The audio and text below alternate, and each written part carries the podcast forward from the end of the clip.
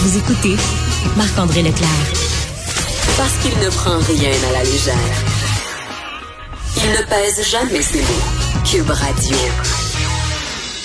Sans plus tarder, allons rejoindre l'avocat spécialiste en immigration, Maxime Lapointe. Bonjour, Maxime. Bonjour, Marc-André. Comment ça va? Ça va très bien, merci. Et toi? Yes, merci beaucoup. Euh, Maxime, il y a un gros sujet qui va tenir l'attention au-delà du, du, français, mais qui est un peu parallèle à ça, c'est l'immigration. Et là, euh, sans doute qu'on va se demander, est-ce que c'est le temps de réouvrir l'accord Canada-Québec sur l'immigration? Qu'en penses-tu? Exactement. Moi, je pense que c'est le temps. En fait, je pense que c'est le temps depuis plusieurs années. Euh, ce qu'il faut comprendre, bon, c'est sûr que dans l'actualité, on voit le français décline au, Canada, mais l'anglais aussi, là, on n'en parle peut-être pas, là, mais dans le fond, on voit que les d'autres langues prennent un peu le dessus. Les gens à la maison mhm. parlent peut-être moins le français euh, et l'anglais. Les langues officielles, c'est on met, on met le blâme sur l'immigration. C'est sûr que ça vient un peu avec. Là, euh, L'accord Canada-Québec, dans le fond, date de 1991. Marc-André, c'est cet accord-là qui, qui, prévoit un peu le partage des compétences en immigration entre le Canada puis le Québec. Euh, les, les catégories d'immigration générale, si tu veux, sont déterminées par le fédéral. Le Québec, lui, peut imposer des conditions pour donner un certificat de sélection du Québec. Le Québec peut aller chercher le même pourcentage de l'immigration canadienne que, que, sa population dans le Canada. Donc, on parle de 23 mhm. d'immigration canadienne qui, je te rappelle, le Canada, lui, va aller chercher plus de 400 000 immigrants. donc, la fourchette que le Québec pourrait aller chercher en immigration est beaucoup plus élevée que la réalité. Donc, déjà là, ça donne le goût peut-être de rouvrir l'accord. Si on n'utilise pas les, leviers d'immigration qu'on peut, ben, autant pas les ouvrir. Et euh, deuxièmement, ben, pour le Québec doit faire un effort aussi proportionnel au niveau des réfugiés. Donc là, au niveau des réfugiés, réfugiés afghans. Le Canada a fait un programme spécial pour les réfugiés de l'Afghanistan, euh, mhm. voulant aller chercher 40 000 euh, réfugiés. Et là, ce qu'on apprend euh, dans les dans les médias cette semaine, c'est que le Québec a accueilli moins de 4% de ces réfugiés-là afghans qui ont réussi à fuir leur pays. Donc, on parle d'environ 600 personnes. Et ce qu'on dit à Ottawa, ce qu'on entend, c'est que le Québec pourrait en faire plus. Donc, euh, il y a peut-être lieu de revoir un peu le partage des compétences. Tu sais que l'article 33 de l'accord Canada-Québec, lui, est très clair. Mhm. Permet euh, l'accord, l'article 33 lui permet de rouvrir l'accord à la demande d'une des deux parties dans un délai de six mois. Donc, le prochain mhm. premier ministre, le 4 octobre, lui, ce qu'il doit faire absolument, c'est dire bon, euh, Monsieur Fraser, ministre de l'Immigration fédérale, dans six mois. Euh, donc, au mois d'avril, on veut se rasseoir pour renégocier l'accord Canada-Québec qui date de 30 ans. Et voici ce qu'on a l'intention de vous demander. C'est pas plus compliqué que ça. Mais est-ce que tu trouves des fois que Maxime, tu sais, dans les dossiers là, des migrations ou euh, qu'on parle, mettons, des réfugiés, des fois, il y, a comme de la de la surenchère de chiffres. Tu sais, je veux dire là, euh, ouais, moi, moi je vais en accueillir tant, moi je vais en accueillir tant, mais dans le fond, est-ce qu'on se pose vraiment la bonne Est-ce que c'est juste une question quantitative? Ben, c'est sûr que c'est facile de, comme là, dans, dans ce dossier-là, le ministre Boulet renvoie la balle au fédéral en disant, ben là, mhm. le, fédéral devant en accueillir 40 000, il en a accueilli 17 000, donc c'est normal qu'on ait eu moins chez nous, mais ouais. tu as raison. Le bon réflexe à, dire, c'est, voici les démarches qu'on a fait pour aller attirer de plus en plus de réfugiés chez nous. Voici les services qu'on leur offre et voici comment on va essayer de, les franciser et de les intégrer en emploi euh, au Québec. Parce que ce qu'on apprend dans les, ces réfugiés-là, c'est que évidemment, c'est pas tout le monde qui choisit la destination du Québec, parce qu'il y a plusieurs personnes, peut-être qui avaient déjà des familles fortes établies euh, à, Toronto. Euh, entre autres. Donc, c'est sûr qu'il va avoir un penchant vers des provinces anglophones. Ça, on peut le comprendre, mais c'est trop facile pour le Québec de dire, ah ben vous voyez, c'est encore un cafouillage du fédéral, ils en ont juste pris 17 000. Demandez-vous demandez-vous pourquoi on n'en a pas pris autant.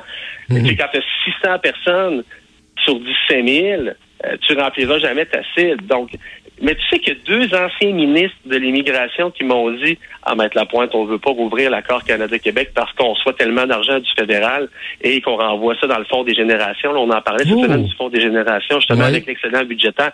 Donc, donc, il y a deux ministres qui m'ont dit de, euh, de vive voix, on veut pas toucher à ça. C'est comme euh, quand moi j'avais encore un dépôt automatique sur ma paye de mon père quand j'avais 15 ans, mais finalement j'avais commencé à travailler puis je disais pas, tu sais, non mais c'est un peu ça. Euh, Marc-André, les, les, les, les sommes que le Québec reçoit du fédéral en 2021-2022, on parle en millions de dollars, c'est 697 euh, millions de dollars, donc quasiment un milliard là, pour justement franciser les immigrants puis les, les, intégrer. Donc, le Québec refile la facture au fédéral en tout temps pour la francisation de l'immigration. Donc, le Québec en reçoit tellement mais finalement reçoit environ 12% de l'immigration totale canadienne, mais reçoit plus de 50% des fonds qui sont alloués au reste du mhm. Canada. Donc, tu vois bien que c'est complètement aberrant. Donc, tu sais, oui, François Legault veut avoir plus de pouvoir en immigration. Au printemps, c'était à tous les jours, on en parlait dans les médias. J'étais en entrevue avec Mario Dumont, justement, deux jours en ligne pour en parler parce que c'était le sujet de l'heure. Donc, si François Legault veut plus de pouvoir en immigration, ben ça vient avec plus de responsabilités. Donc, mhm. moins d'argent du fédéral aussi. Est-ce qu'il va être capable de prendre ce fardeau-là?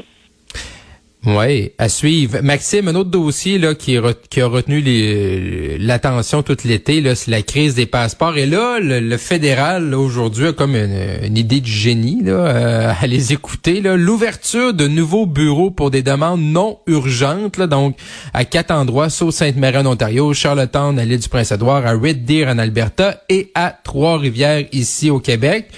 Là, euh, est-ce que moi je trouve que c'est pas un peu tard d'annoncer ça le, 17 août là, quand on sait quoi ça fait quoi un mois, deux mois, deux mois et demi là que la crise est prise chez euh, Service Canada? Bon, disons que le, sujet, ça devrait être crise des passeports, suite et fin. Là. On, espère évidemment. Ah oui, la fin. tu, penses la fin. Ben, j'ai l'impression que, le, le, momentum va, se ralentir. Là. Ce qui est arrivé, a fait moi, dans les dernières dans les derniers mois, là, tous les, mhm. gens qui avaient des demandes aussi non urgentes. Tu sais que ma recommandation au niveau des passeports, pour moi, c'était pas si compliqué que ça. C'était de que le Canada fasse des pressions autant à l'international qu'avec les compagnies aériennes pour faire reconnaître la validité de passeports, d'un passeport échu, par exemple, pendant cinq ans additionnels. Le Canada ben le fait déjà avec, entre autres, le Venezuela. Tu sais, nous, on remplit des demandes d'immigration pour des gens du mhm. Venezuela, pays qui a des problèmes politiques, entre autres. Si le passeport, exemple, expire en 2019, dans les formulaires, on nous demande d'écrire 2024 et d'imprimer la lettre du fédéral qui dit on reconnaît une validité de 5 ans euh, excédentaire. Donc, finalement, il y a une solution dans ce sens-là. Ça aurait évité les demandes de renouvellement de passeport qui sont inutiles. Exemple, on va mhm. avoir un passeport de plus de six mois parce que la République dominicaine exige un passeport valide pour au moins six mois. C'est la journée où le Canada dit à la République dominicaine on est désolé, ça fonctionnera plus comme ça. Voulez-vous quand même qu'on vous envoie nos touristes? Bien, on laisse faire. Je pense que le gouvernement s'ajusterait rapidement. Puis moi, mhm. exemple, j'ai, je viens d'avoir un bébé au mois de juin. Ben là, j'aurais juste le passeport de mon petit bébé à faire. Ma fille, son passeport expire au mois de janvier 2023. Ben, j'aurais pas eu à le faire. Nous, on, essaie d'aller en Floride au mois d'octobre, justement, pour euh, prendre une semaine de congé de paternité bien mérité. Euh, là, ma, ma, conjointe est en train de faire la photo du petit. Puis on espère qu'on va avoir le passeport à temps parce que, tu sais, on veut pas nécessairement euh, devant Guy Favreau avec le bébé. Là. Donc oui, j'espère qu'on en entendra plus parler. Si tu poses la question à savoir est-ce que c'est trop tard? Ben, je pense que non. Là, la, la fonction publique fédérale euh, s'ajuste quand même euh, en temps réel. Ça mhm. prend quand même quelques semaines, quelques mois. Là, juste trouver les employés, les locaux, la, la, logistique de tout ça. Euh, ils ont annoncé qu'il va y avoir d'autres bureaux qui vont ouvrir aussi dans les prochaines semaines. Donc, le but, c'est de, ils anticipent, dans le fond, qu'il va y avoir une hausse pour les vacances des fêtes et ils se mhm. préparent déjà. Faut, faut, faut, pas le voir comme on essaie de réparer les pots cassés de la crise des deux derniers mois. C'est plus, on essaie que ça n'arrive pas pour Noël.